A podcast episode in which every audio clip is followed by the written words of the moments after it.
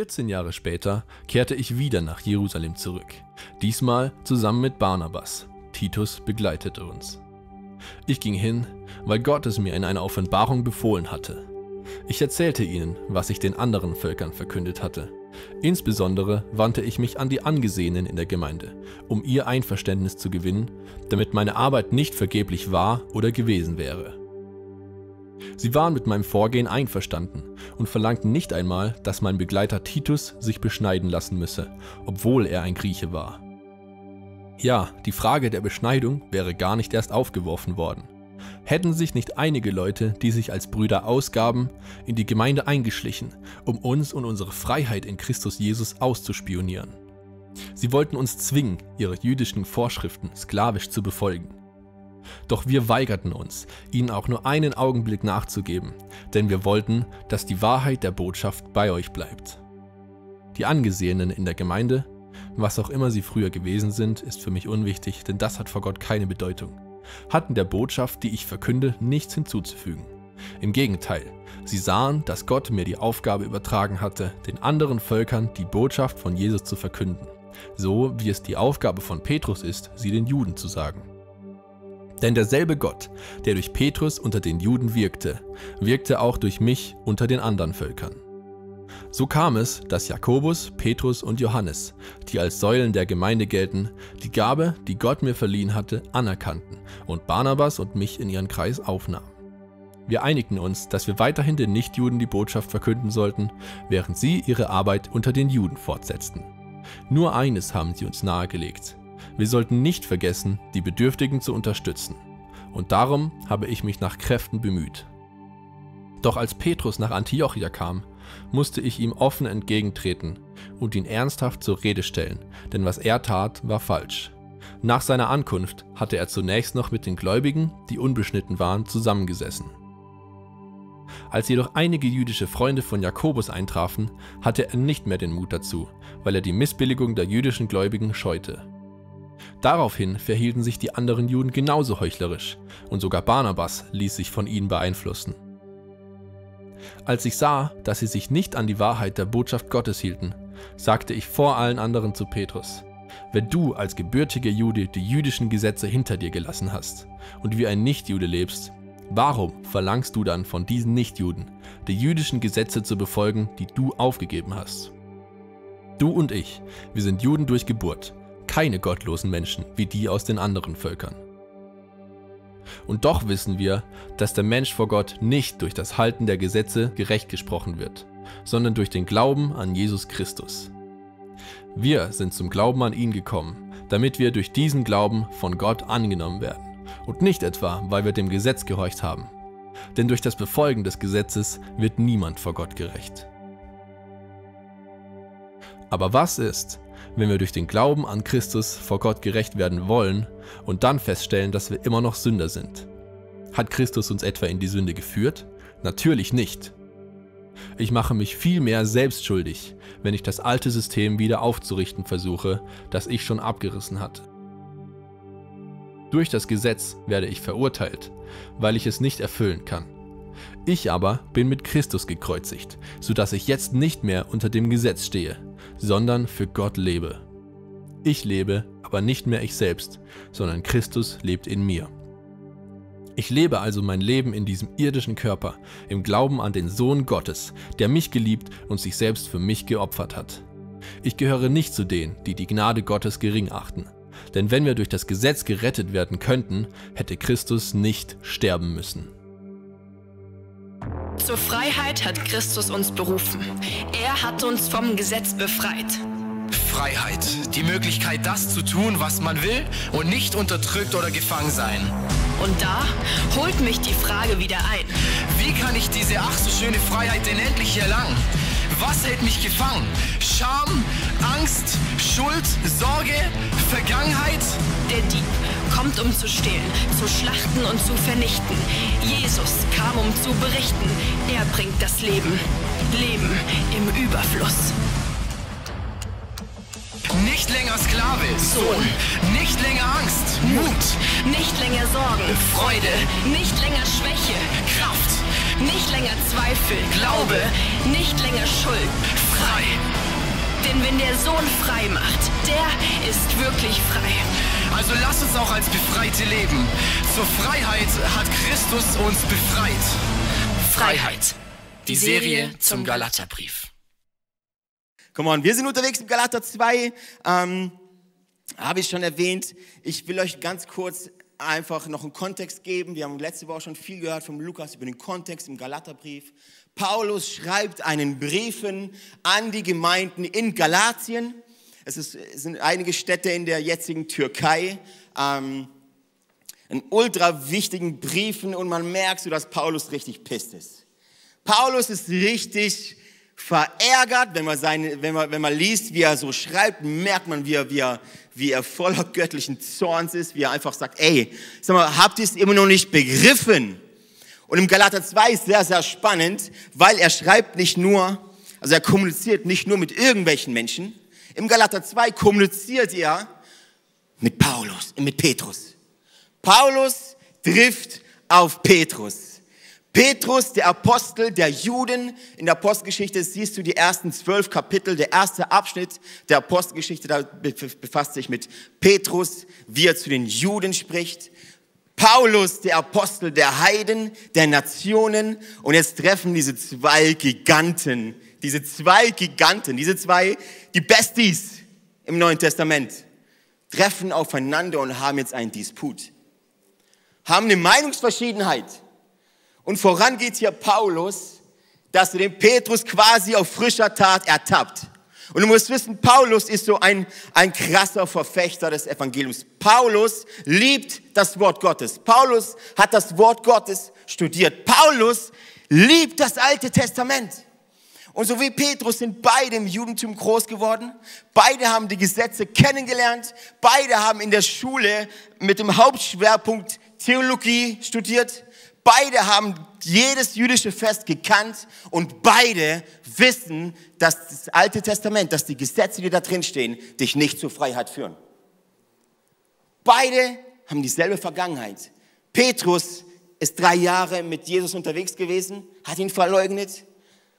Paulus hat Christen verfolgt und ist Jesus auch begegnet, was zu einer krassen Umkehr wo, wo eine krasse Umkehr von Paulus passierte. Und jetzt sehen wir, dass diese beiden Männer Gottes mit der ungefähr selben Vergangenheit, aber mit einer anderen Charakteristik aufeinandertreffen.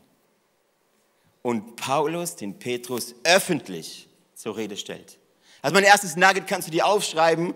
Einheit kommt durch Wahrheit. Einheit kommt durch Wahrheit. Wenn du Einheit haben willst, aber Kompromisse gehen musst, was das Evangelium angeht, dann ist es keine Einheit, sondern dann ist ganz viel Heuchelei. Einheit ohne Wahrheit ist Heuchelei. Und das ist genau das, was Petrus, was Paulus dem Petrus, immer diese Ps, ich werde es bestimmt noch einige Male verwechseln, während der nächsten 58 Minuten, nein, Spaß. Einheit kommt durch Wahrheit. Und Paulus, der Verfechter des Evangeliums, dem ist es so ein Anliegen, der brennt so für das Evangelium, dass er sagt, halt Petrus, halt Petrus, du machst hier was falsch. Eigentlich ist er noch viel krasser, weil er sagt, Petrus, du Heuchler. Und man kann dieses ähm, Galater 2 eigentlich aufschneiden, ich habe das so für mich, für die Predigt, einfach zur Gliederung aufgeteilt in drei Abschnitte. Der erste Abschnitt der befasst sich damals, es gibt eine lange Anleitung, dann ab Vers 11 geht es eigentlich zur Sache. Der, erste, der erste Abschnitt be, be, äh, da, beschäftigt sich damit, dass Paulus direkt zum Petrus spricht. Direkt zum Petrus. Du, Petrus, machst was falsch. Du, Petrus, Heuchler. Er tritt Petrus, dem ersten Pastor der Bibel, entgegen, mutig entgegen weil die Wahrheit des Evangeliums beschützt werden muss. Und Paulus tut das ziemlich crazy. Der zweite Abschnitt, da spricht Paulus von, hey Petrus, du und ich, wir, wir Juden. Da spricht er über wir als Juden in der damaligen Zeit. Und der dritte Abschnitt, da gibt Paulus Zeugnis, weil er redet von ich, ich, ich, ich. Und immer wenn du von dir redest, ist es ein Zeugnis. Immer wenn du davon redest, was Gott mit dir gemacht hat, ist es ein Zeugnis. Und Zeugnisse, meine Damen und Herren, haben Power. Deshalb, wenn du Menschen erzählst von Jesus, erzähl dein Zeugnis. Erzähl nicht, was irgendeiner mit Gott mal gemacht hat vor abertausend Jahren. Erzähl, was Gott mit dir gemacht hat. Erzähl, einst war ich verloren. Jetzt lebe ich wieder. Das krasseste Zeugnis, du musst nicht in Drogen aufgewachsen sein und irgendwie im Ghetto geboren sein und irgendwie mit der Nadel im Arm auf die Welt gekommen sein, sondern das krasseste Zeugnis, die krasseste Story, die du Menschen geben kannst, ist, eins war ich tot, jetzt lebe ich wieder. Eins war ich verstrickt in der Sünde und wusste nicht weiter. Jetzt habe ich Freiheit durch Jesus Christus, meinen Herrn und Gott. Das ist das krasseste Zeugnis, das du Menschen geben kannst. Und das macht Paulus hier. Und das macht er sehr oft in Briefen. Wir wollen den Text absichtlich ab Vers 11 anschauen, weil es da meiner Meinung nach so richtig zur Sache geht. Ähm, Paulus rügt hier in Petrus und er sagt, hey, bis deine Freunde kamen, deine jüdischen Freunde, die dich noch kennen aus der Vergangenheit, da hattest du kein Problem mit den Heiden zu essen. Mit den Menschen, die nicht Juden waren, aber gläubig waren, hattest du kein Problem damit. So jetzt auf einmal kommen deine jüdischen Freunde und du hörst auf damit, du Heuchler. Du musst wissen, dass für die Juden gab es Gesetze. Es gab Regeln, es gab Rituale. Sie durften zum Beispiel nur Essen essen, das koscher war, das besonders zubereitet war. So, und jetzt ist Paulus aber mit jeden, mit, mit jeden Leuten, die da, die, denen das nicht wichtig ist, weil sie im Neuen leben. Weil sie verstanden haben, es ist nicht wichtig, die Regeln, die sind cool und so, aber es gibt auch eine, eine Art von Freiheit. Und jetzt ist Paulus drauf und dran, wieder in alte Muster zu fallen, in ein altes System zu fallen, wo er längst gemerkt hat, das bringt mich nicht zum Leben. Und ich merke, wenn ich diesen Text lese, merke ich die Liebe, die Paulus zum Petrus hat. Paulus sagt nicht, Petrus, du Affe. Er sagt, Petrus, Mann, haben wir nicht erlebt, wie dieser Jesus uns freigemacht hat? Und jetzt gehst du zurück zu alten System. Das lasse ich nicht zu. Und auch in der Kirche wollen wir so eine Kirche sein, die nicht zulassen, die nicht zulassen, dass du dich entfernst von Gott. Deshalb rufe ich dich auf, wenn du irgendwo am Livestream sitzt, wieder in die Kirchen zu kommen, wieder Anschluss zu finden, wieder dabei zu sein, wie das volle Evangelium zu schmecken. Und ich erzähle dir nachher auch, warum das so wichtig ist. Er sagt ihm sehr direkt, Petrus, du machst hier was falsch. Du bist drauf und dran, wie das Alte zu umarmen. Was ist mit dir los? Und Petrus, wir sehen das, dass er, dass er ein Problem damit hatte. Wir sehen es in der Apostelgeschichte, dass er nicht genau wusste. Er brauchte zuerst eine Vision von Gott, damit er gecheckt hat, dass das Evangelium nicht nur für die Juden ist, sondern für alle Menschen. Gott musste ihm sehr, sehr eindringlich, kannst du mal die Apostelgeschichte lesen, eindringlich zeigen, dass das Evangelium eben nicht nur für die Israeliten ist, nicht nur für die Juden, sondern für alle. Und Petrus traut sich dann zum Cornelius zu gehen, was übrigens ein Italiener war, ist der erste Mensch außerhalb von den Israeliten, der mit dem Heiligen Geist gefüllt war. Alle Italiener, shout out! Ja, sind doch ein paar. Martin jubelt einfach mit. Martin, du bist kein Italiener. Nobody's perfect. so cool. Aber wir sehen auch hier, dass einige Zeit später Petrus dann doch wieder in die alte Muster verfällt und doch nicht mehr so richtig checkt, obwohl er die Vision gehabt hat von Gott, dass das Evangelium für alle da ist. Und jetzt zweifelt er wieder und sagt, Moment mal, da kommt ganz viel, ganz, wenn ich diesen Text lese, kommt ganz viel Menschenfurcht. Ganz viel, was könnten die anderen denken? Was könnten meine Freunde denken, die mich noch kennen, wie ich war? Und dann möchte ich eine Frage an dich stellen an, den MySpots, an die MySpots stellen. Wenn jetzt jemand zur Tür reinläuft, der dich kennt, wie du früher warst, hebst du noch die Hände? Kniest du dich noch hin? Jubelst du deinem Gott noch zu oder sagst du, oh, Moment, Moment, da ist jemand, der kennt mich, wie ich früher war. Beeinflusst dich das oder nicht? Das ist der erste Abschnitt. Paulus, spricht zum Petrus. Und weißt du, ich glaube, ab Vers 11, so äh, die, ähm, die Bibelübersetzer sind sich nicht ganz einig, wann das endet, dieses Gespräch, wann, direkte, wann die direkte Ansprache von, Paul, von äh, Paulus Pet, zu Petrus endet. Ähm, verschiedene Bibelübersetzungen machen an unterschiedlichen Punkten, sehr interessant, ihr, ihren, ihren Gänsefüßchen Ende. Ähm, ich glaube, dass Paulus bis Vers 21 zu Petrus redet direkt zu Petrus redet und alle kriegen das mit. Galater 2, 16, Vers 18. Jetzt kommen wir zum Wir. Jetzt ist das, wo Paulus sagt, hey, wir, du und ich, wir Juden, wir haben doch, wir haben doch was anderes. Und jetzt schaut mal, was er hier sagt. Und doch wissen wir, dass der Mensch vor Gott nicht durch das Halten, wir meint er, du und ich, Petrus, wir wissen es doch. Was ist los mit dir? Und doch wissen wir, dass der Mensch vor Gott nicht durch das Halten des Gesetzes gerecht gesprochen wird, sondern durch den Glauben an Jesus Christus. Wir sind, du und ich, wir sind zum Glauben an ihn gekommen, damit wir durch diesen Glauben vor Gott, von Gott angenommen werden. Und nicht etwa, weil wir dem Gesetz gehorcht haben. Denn durch das Befolgen des Gesetzes wird niemand vor Gott gerecht. Ihr lieben Juden, niemand von euch wird durch das Halten des Gesetzes vor Gott gerecht. Aber was ist, wenn wir durch den Glauben an Christus vor Gott gerecht werden wollen und dann feststellen, dass wir immer noch Sünder sind? Hat Christus uns etwa in die Sünde geführt? Natürlich nicht. Die Juden glaubten also, das ist ein, Kern vom Judentum, dass sie durch das Halten von Gesetzen, von Ritualen vor Gott gerecht gesprochen werden. Und hier ist ein Begriff, den verwenden wir nicht oft. Gerecht gesprochen. Oder auch Rechtfertigung. Höchstens, wenn du spät nach Hause heimkommst und du hast eigentlich 17 Uhr Feierabend, jetzt ist 23 Uhr, du kommst nach Hause, deine Frau stellt dich zur Rede. Jetzt rechtfertige dich mal, wo du warst. Feierabend hast du 17 Uhr, jetzt ist 23 Uhr. Rechtfertige dich mal. Oder du gehst, äh, du hast Jahresgespräch mit deinem Chef, du gehst ins Büro rein und dein Chef äh, sieht so deine, deine Internetseiten und sagt so, ja, ähm, hier, rechtfertige dich mal. Es sind ganz schön viele Aufrufe hier auf, auf Ebay. Rechtfertige dich mal. Was das Wort bedeutet ist, beweise mal deine Unschuld, mein Freund. Beweise mal deine Unschuld. Beweise, dass du im Recht bist.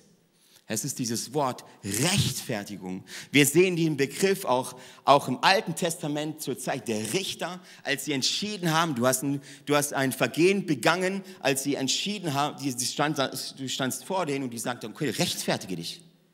Beweise deine Unschuld. Und dann gibt es zwei Ausgänge. Einmal, sie, entweder sie sagen, okay, verurteilt, du bist verurteilt, oder du bist gerecht gesprochen. Und gerecht gesprochen, dieses Wort im Griechischen ist dieses Wort dikaios, was so viel bedeutet wie nicht schuldig. Nicht schuldig. Wenn Paulus hier zum Petrus sagt, hey, wir sind durch, ähm, durch das Befolgen des Gesetzes wird niemand vor Gott gerecht, bedeutet das, durch das Befolgen des Gesetzes wird niemand unschuldig. Wird niemand unschuldig.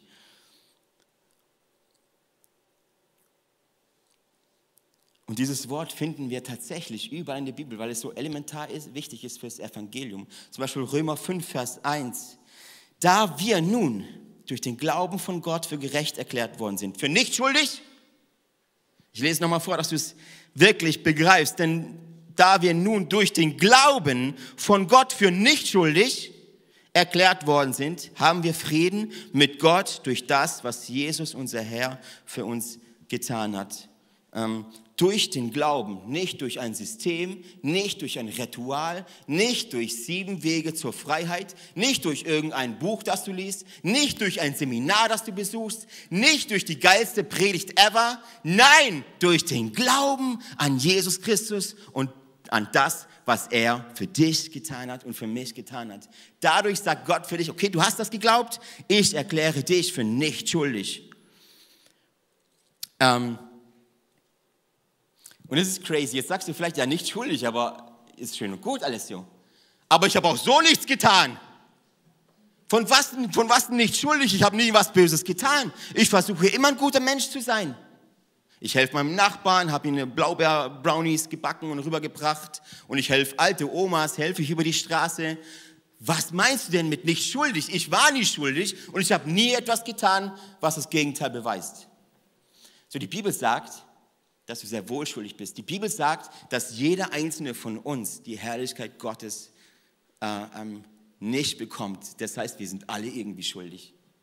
Mit dem wirst du geboren. Und ich möchte dir das erklären ähm, anhand der Bibel. Und zwar 2. Korinther 5, Vers 21, da steht, da schreibt wieder unser Paulus, unser Freund, denn er hat den, der von keiner Sünde wusste, für uns zur Sünde gemacht, auf dass wir in ihm die Gerechtigkeit würden, die vor Gott gilt. Jetzt wird's, jetzt wird's brutal. Bitte schaut euch das mal an. Ihr kennt noch Adam, oder? Ihr kennt Adam und Eva, die ersten beiden Menschen im Garten Eden. Ihr kennt, welchen Bockmist die gebaut haben. So, jetzt schaut euch das mal an, die tiefe Theologie dahinter, hinter diesem Vers, den wir gerade gelesen haben. Adams Schuld wurde uns zugerechnet, als er sündigte. Das bedeutet, dass Gott betrachtete die Sünde von Adam als uns zugehörig als dir und mir. Deshalb äh, wirst du geboren als Baby und du weißt, ich habe jetzt, ähm, ich hab, wir haben vier Kinder, Niki ist übrigens schwanger mit dem fünften, we're going for five. Ähm, ja. Viele fragen, Alessio, wie macht ihr das mit fünf? Ich sage, ich habe keine Ahnung, aber kommen wir nachher dazu. Und, äh, und du merkst bei kleinen Kindern, dass sie, ohne dass ich es ihnen beigebracht habe, dass sie lügen können. Kinder können lügen, die unschuldigen Wesen. Die können lügen, die können Kindern, die können ihren Geschwistern die Spielzeuge wegnehmen. Das habe ich ihm nicht beigebracht. Vielleicht eine Kerbe, ich weiß nicht. Nein, das steckt in ihnen. Gott betrachtete die Sünde der Menschen von Adam uns zugehörig. Sie gehörte mir und sie gehört dir. Dann wurden unsere Sünden Jesus zugerechnet. Wie crazy ist das? Deine und meine Sünden, alle, die du getan hast, alle, die du noch tun wirst, wurden Jesus zugerechnet, dem perfekten Opferlamm.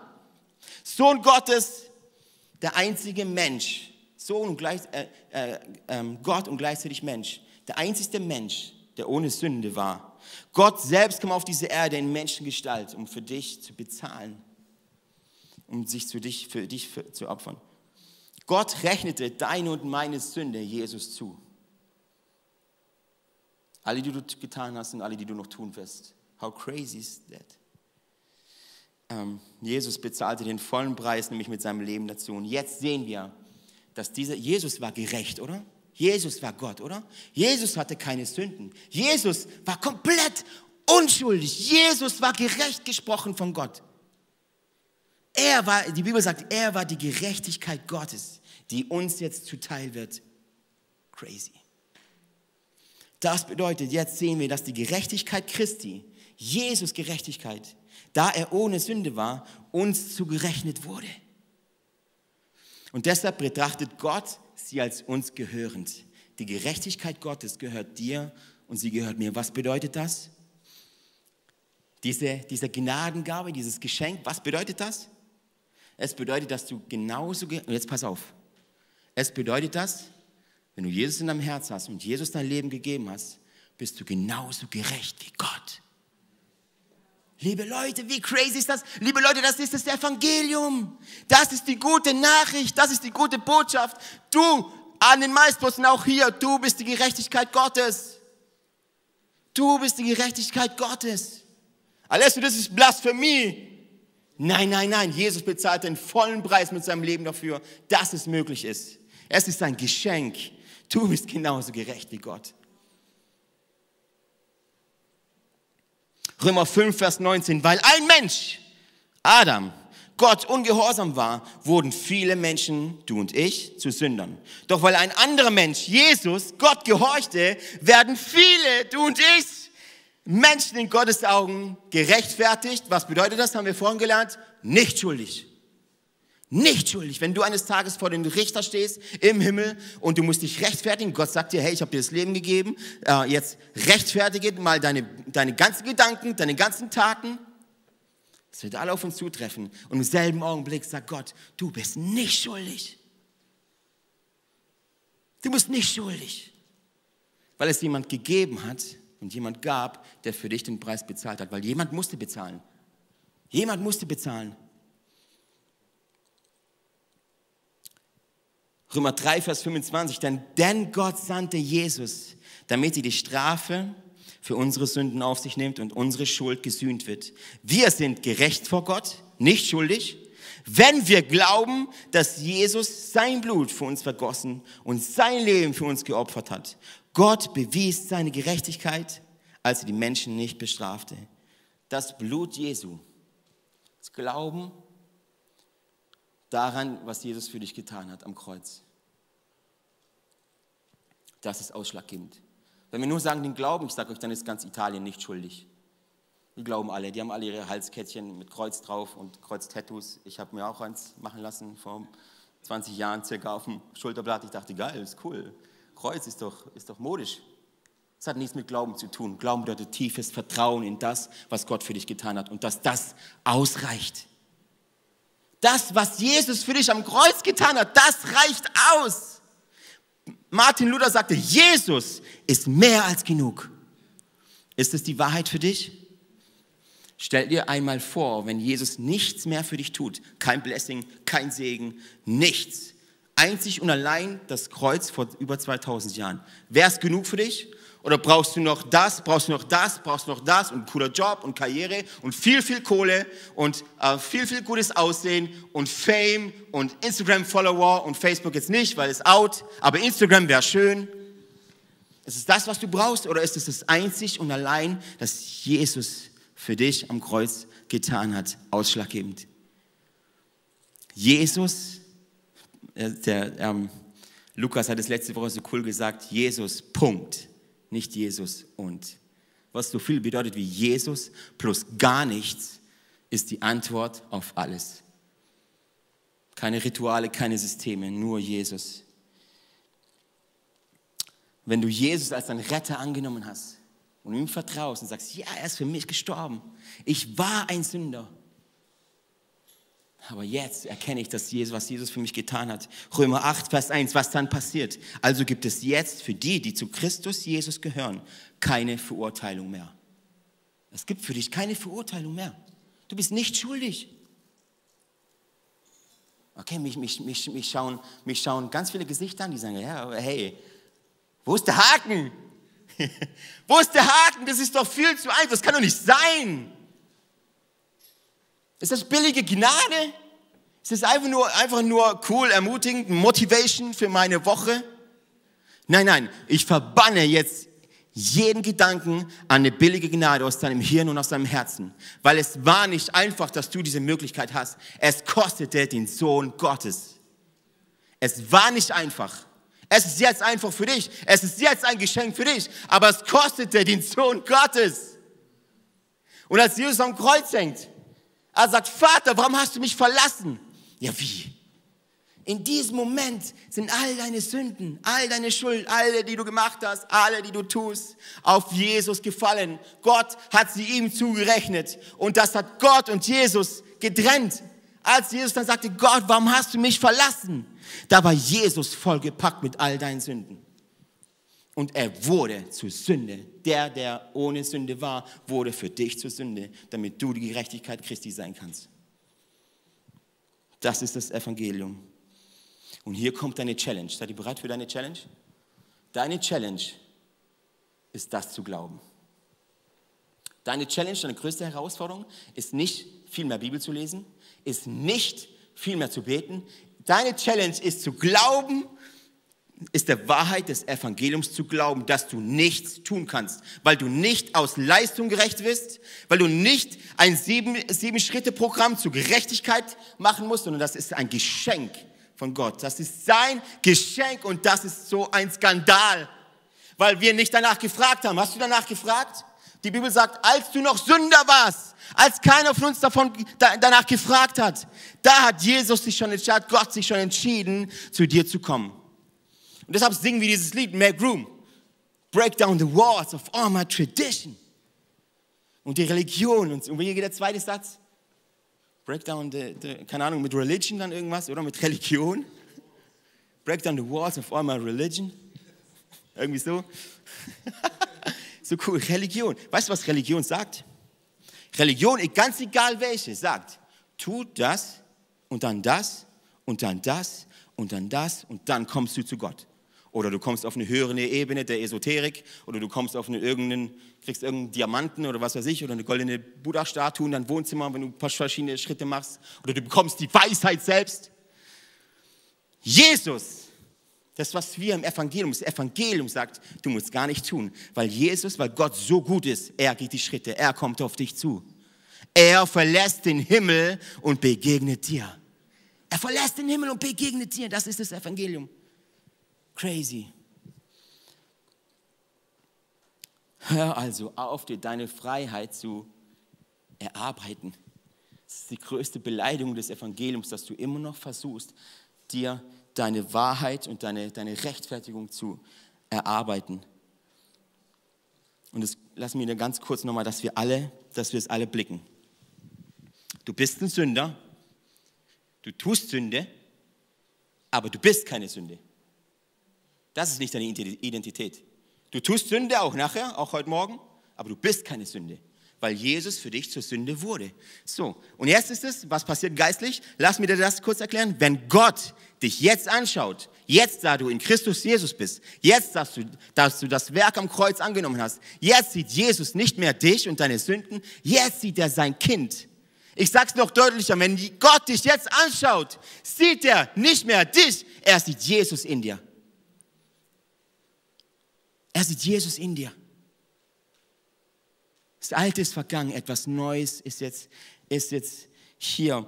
Und jetzt kommt das Zeugnis, das Paulus ähm, gibt zu Petrus und sagt, hey, ich. Schau mal, was er sagt.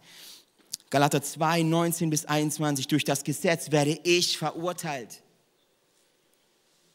weil ich es nicht erfüllen kann. Ich aber mit, mit Christus gekreuzigt, sodass ich jetzt nicht mehr mit unter dem Gesetz stehe, sondern für Gott lebe. Ich lebe aber nicht mehr ich selbst, sondern Christus lebt in mir. Ich lebe also mein Leben in diesem irdischen Körper im Glauben an den Sohn Gottes, der mich gelebt und sich selbst für mich geopfert hat. Ich gehöre nicht zu denen, die die Gnade Gottes gering achten, weil er genau wusste, was es kostete. Denn, denn wenn wir durch das Gesetz gerettet werden könnten, hätte Christus nicht sterben müssen. Und auch das will ich dir kurz erklären. Wenn du jemals dachtest, du kannst dir irgendwas erarbeiten, du kannst dir die Freiheit irgendwie erkaufen, du musst nur irgendwie ganz viele Seminare besuchen oder so, ganz viele Konferenzen besuchen. Was du dann tust, ist, du stellst dich vor das Kreuz schaust auf die Uhr und siehst Jesus am Kreuz hängen, schaust auf die Uhr und sagst, Jesus, hast du es bald? Wann bist du denn endlich tot? Weil ich brauche das nicht. Dein Tod am Kreuz ist für mich nicht notwendig. Ich weiß, was zu tun ist, Gott. Ich soll mich ja um die Menschen kümmern und so. Aber dein Tod am Kreuz, ja, mach doch mal, mach mal hin, Gott. Komm, lass uns, lass uns vorspulen zur Auferstehung. Eine Auferstehung will nämlich jeder. Ein Tod will keiner.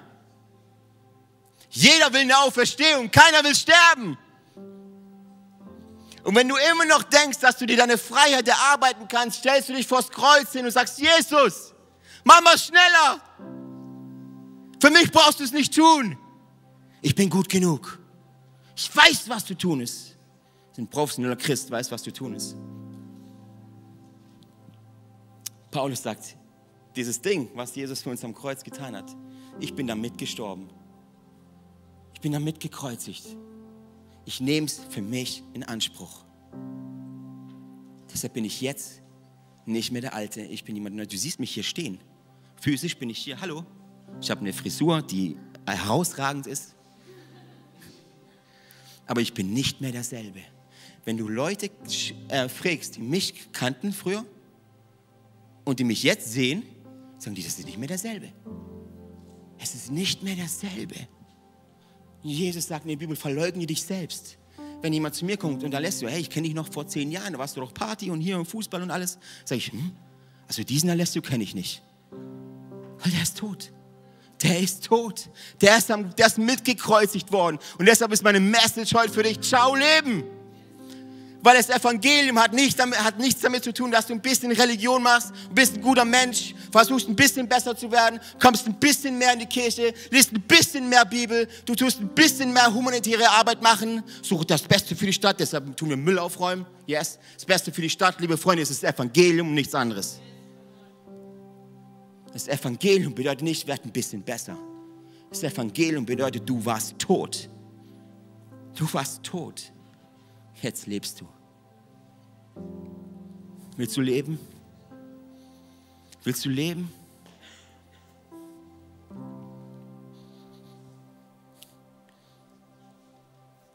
Das Evangelium hat mehr damit zu tun, dass du sagst, ich gebe auf. Ich habe lang genug versucht, mein Retter zu sein, mein eigener Chef zu sein, mein eigener Erlöser zu sein. Das Evangelium sagt, ich höre jetzt auf, mir irgendwas einzureden, was ich nicht bin, was ich nicht kann. Versuche, Challenge an euch alle, versuch mal einen Tag ein guter Mensch zu sein. Versuche es. Weißt du, wo du endest? In Frustration und vielleicht in Depression, weil du es nicht kannst.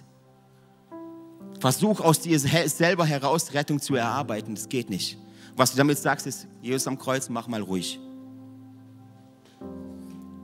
Ich sag dir, wollt ihr ein Statement von mir hören? Ich kann's nicht. Ich schaff's nicht.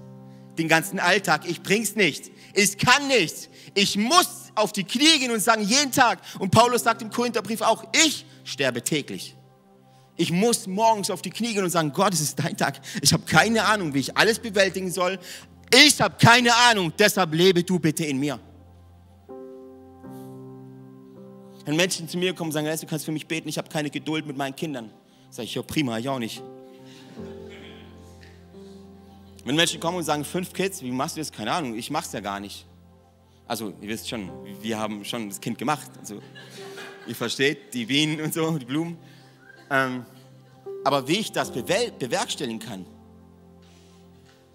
ich gebe die Verantwortung total ab. Ich gebe auf wie ich, wie ich hier einen Standort ICF Singen leiten kann. Frag mich nicht. Ich gebe auf. Ich nehme das Kreuz für mich in Anspruch, weil ich es nicht bin und ich kann es nicht und ich werde es nicht sein. Deshalb sage ich, Jesus, komm in mein Leben. Ich gebe dir alles ab. Ich gebe auf. Leb du durch mich. Ich habe Wünsche, aber ich ordne mein, meine Wünsche, Gottes Wünsche unter. Du lebst in Gottes Königreich. Stell dir das mal ganz kurz bildlich vor. Ein Königreich hat einen König, der hat es sagen. Und mit deiner Entscheidung, dass du sagst, Jesus, komm in mein Leben, sagst du, okay, Jesus sei mein König. Und was der König sagt, wird gemacht in dem Königreich. Nicht mehr ich lebe, ciao Leben, komm und stirb. Es ist der Ruf des Evangeliums, komm und stirb. Aber du bleibst nicht tot. Es gibt diese berühmte Auferstehungskraft. Jesus blieb auch nicht tot. Er war lediglich drei Tage im Grab und ist dann auferstanden. Und diese Kraft, diese Power ist für dich zu haben. Aber es gibt, hör mir genau zu, es gibt keine Auferstehung ohne Tod.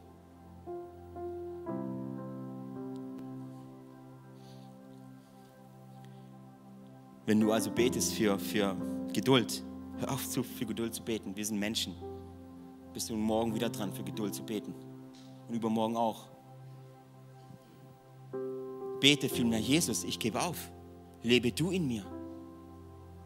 Du kannst aus deiner eigentlichen Menschlichkeit, aus deinem eigenen Fehlerhaftigkeit gar nichts tun. Monika Flach sagt es so cool, du als Mensch bist Konkursmasse. Du gehst zu Ende. Jesus sagt, ohne mich könnt ihr nichts tun. Nichts ist ziemlich wenig.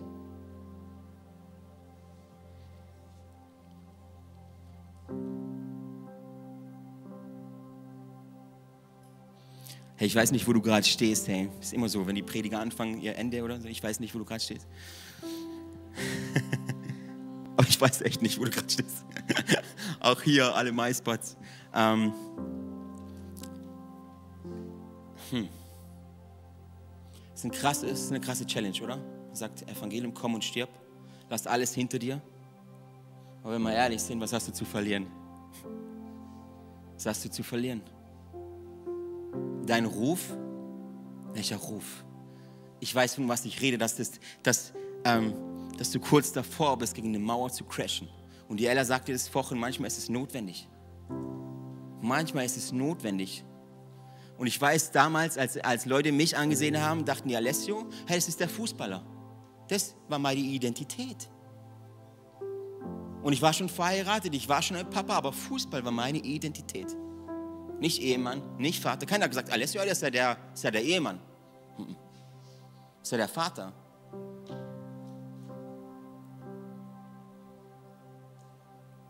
Und wenn mich Leute heute sehen, sagen sie bestimmt nicht mehr, Alessio, das ist ja der Fußballer. Und ich sage zurück, yes, Fußballer, ich weiß gar nicht mehr, was das war. Ich verleugne mich selbst. Nee, war ich nie. Sondern ich bin jetzt eine neue Kreatur, sagt die Bibel. ein neuer Mensch. Ich möchte dich wirklich einladen, in den nächsten Wochen immer noch weiter tiefer einsteigen ins Evangelium, weil ich sage euch eins, da liegt die Power drin. Da liegt die Power drin, dass du begreifst, das Evangelium ist komm und stirb. Leg alles ab vors Kreuz und sag, ich nehme es an. Und da bleibst du nicht stehen, das ist nur ein Schritt. Denn wir gehen durchs Kreuz. Wir bleiben nicht tot, sondern wir stehen, wir werden auferstehen mit einer neuen Kraft, mit einer neuen Power. Und du musst nicht täglich beten, schenk mir Geduld, sondern die Geduld lebt in dir. Kennt ihr, kennt ihr König der Löwen? Oder Simba, als er seinen Vater im, im Wasser sieht?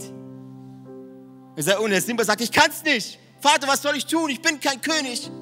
Und Mufasa, der König, sagt, ja, aber ich lebe doch in dir. Ich lebe doch in dir. Ich möchte dich einladen, lass uns gemeinsam mal aufstehen. Mir ist es ein Anliegen, dass es vom Verstand heute in unser Herz sagt dass du wirklich verstehst, du bist für mehr berufen. Du bist für mehr gemacht. Ich möchte jetzt für dich beten, dass das volle Potenzial des Evangeliums in dein Leben reindrischt. Yes. Jesus, ich danke dir für alles, was du für uns am Kreuz getan hast, Jesus.